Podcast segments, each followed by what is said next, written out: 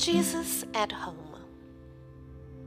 Home is the sanctuary where God, in His goodness, places you. It is at home, in the threads of consanguinity, that you receive your first call to a Christian service.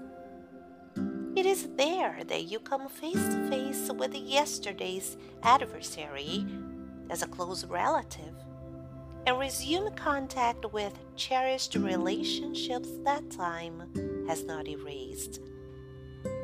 The world is a great stage for your ideals and convictions, but home is the mirror to witness your faith. Do not forget the need for Christ in the cenacle of love in which you take refuge. Choose a few minutes a week and meet with the family members that can accompany you in nurturing Jesus' lessons. Whenever possible, on the same evening and at the same time, make your intimate circle of meditation and study. After the prayer with which we thank the Lord for the bread of the soul, open the pages of the Gospel and read aloud some of its passages of truth and consolation, for which you will receive the inspiration of the spiritual friends who assist you.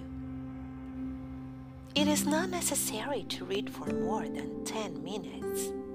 Then, in the intimacy of free and sincere words, all participants should share their doubts, fears, and sentimental challenges.